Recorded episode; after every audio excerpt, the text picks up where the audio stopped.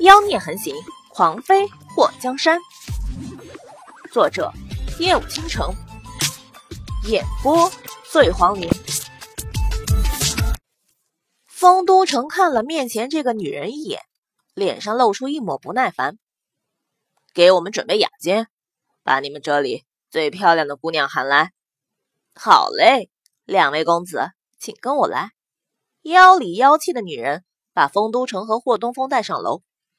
霍东风一进这个葵花楼，就觉得全身不对劲儿。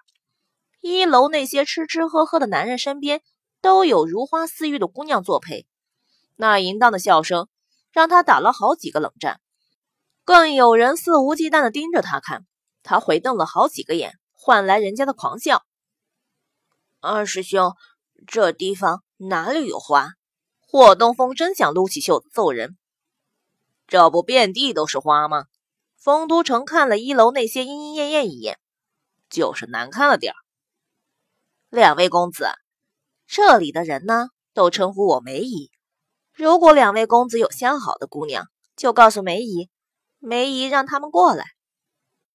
梅姨把丰都城和霍东风带到了一间房，丰都城坐在椅子上，从怀里掏出银票挥了挥。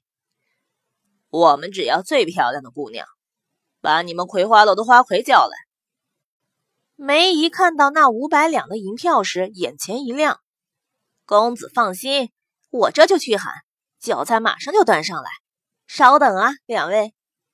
等那梅姨出了房间后，霍东风一拍桌面：“二师兄，说好的鲜花呢？刚刚你上楼遇到的都是这里的鲜花。”丰都城对着霍东风一挑眉：“我突然发现，你很招人惦记啊。”这一路走来，你都快把属于你二师兄的光芒给抢光了。丰都城算看出来了，霍东风这小子的长相太招风，小小年纪妖孽气息十足，竟然和他师傅有几成相像。其实他和那三个师兄弟没少研究，为什么霍东风和慕容洪天的相像程度还没有和他们师傅高？虽然。二师兄，你说的都是实话，不过我还是得问，鲜花呢？霍东风推开窗户往下看去，发现除了楼梯周围摆放的花盆里有些根本不会在冬季开的花外，这葵花楼根本没花。小公子，楼下有姑娘看到霍东风探出头后，对着他挥手怕。要说霍东风的长相。在这个年纪看来，雌雄莫辨。要不是穿着男孩的衣服，很多人都会以为她是个漂亮的小姑娘。就她这模样，别说在男人堆里难以看到，就算在女人堆里也是难得一见的极品。别说那些葵花楼的姑娘，就算来葵花楼快活的男人都看傻眼了。丰都城一伸手把窗户关上。我说的女人，就是这葵花楼的花。各种各样，千娇百媚，肥环燕瘦，任君挑选。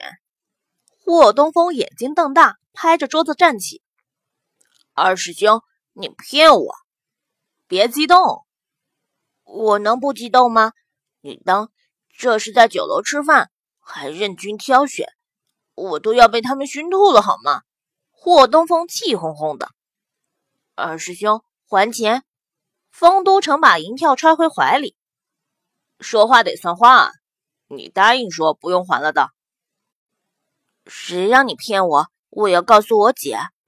霍东风站起身就往门口跑。别姐，反正你都来看了，看看师兄的眼光怎么样？丰都城从霍东风的身后一把抱住他，放开我！我才不要看别的女人，这世上。最美的女人是我姐，二师兄，你放开我！霍东风连蹦带跳的。两位公子，花魁来了。梅姨打开房门后，被里面的景象给吓到了，她后面的人也跟着一起惊呆了。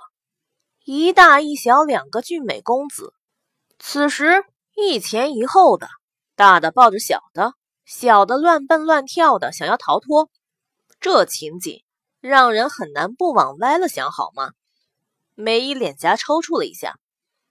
两位公子，花魁来了。听到花魁来了，丰都城惊喜万分的抬起头。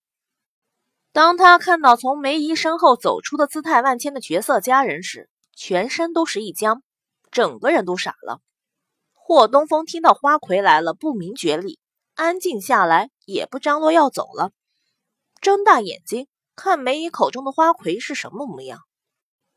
奴家银月，绝色佳人在看到丰都城和霍东风的时候，眼前一亮。这等俊美难寻的男子，别说花着大价钱来让他赔，就算让他倒贴钱，他都愿意，好吗？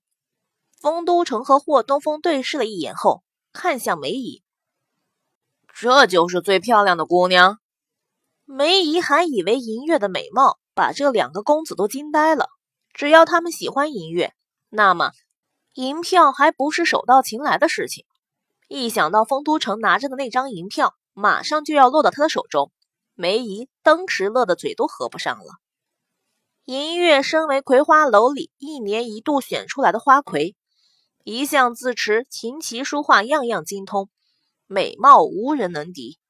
如今看到这么漂亮的两个男人都为她着迷，她的脸上。浮现出一抹得意。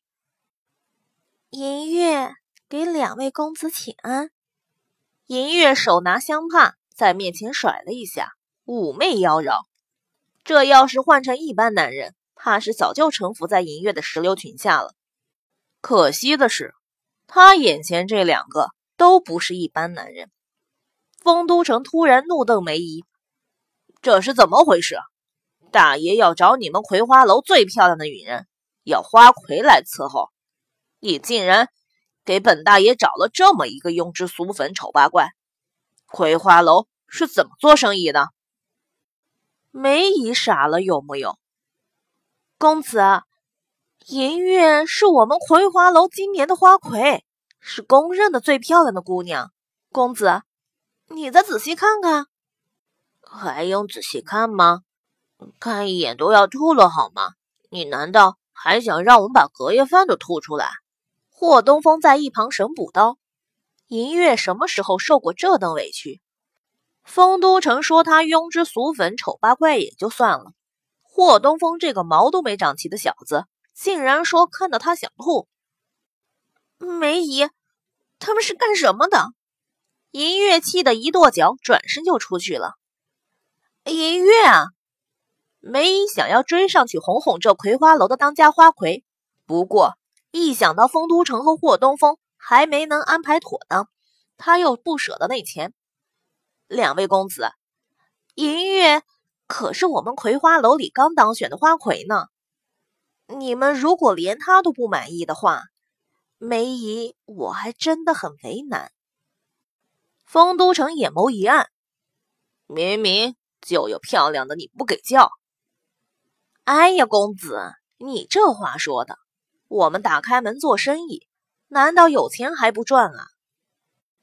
上次我在外面路过，有个姑娘在二楼往下看，我可听得清楚，有人喊花魁的时候，她就从窗口消失了。丰都城想起自己遇到的那个姑娘，忍不住就心神向往。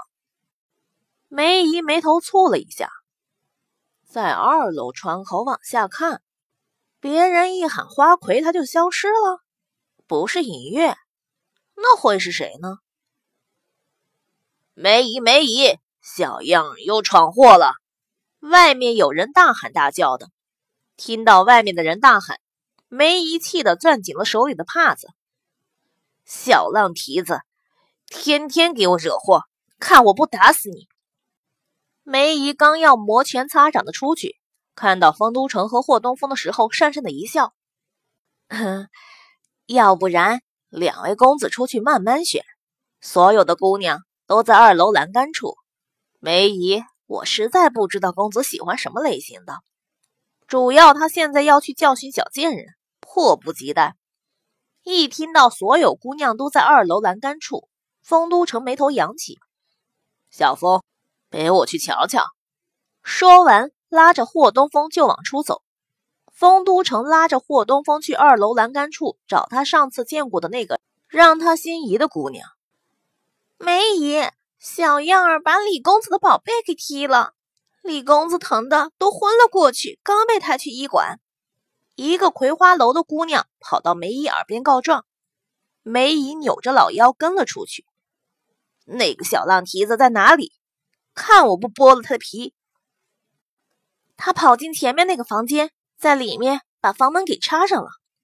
哼，小贱人，看我怎么收拾他！就在梅姨带着人去前面那个被锁住的房间去抓人的时候，还没等他让人撞门。就有个娇小身影从里面冲了出来，小样儿出来了！梅姨，梅姨脸蛋子气得直抖。来人，给我抓住他！与此同时，丰都城拉着不情不愿、用手捏着鼻子的霍东风去找人，站在栏杆处，对着楼下一进门的客人挥着手帕的姑娘们，一看到他们两个，兴奋的连他们叫什么都忘记了。就在丰都城一个个看过去，可并没发现他那日见过的姑娘的时候，一个身影从旁边窜了出来，直接撞到了他的身上。我勒个去的，力气要不要这么大？喂，他的肚子被撞得快要镶进胯骨里了，好吗？这是人吗？这是妖兽出没吧？丰都城腹诽了一下后，伸出手抓住撞进自己怀里的人。当他低下头想骂一句的时候，目光在这一刻凝滞。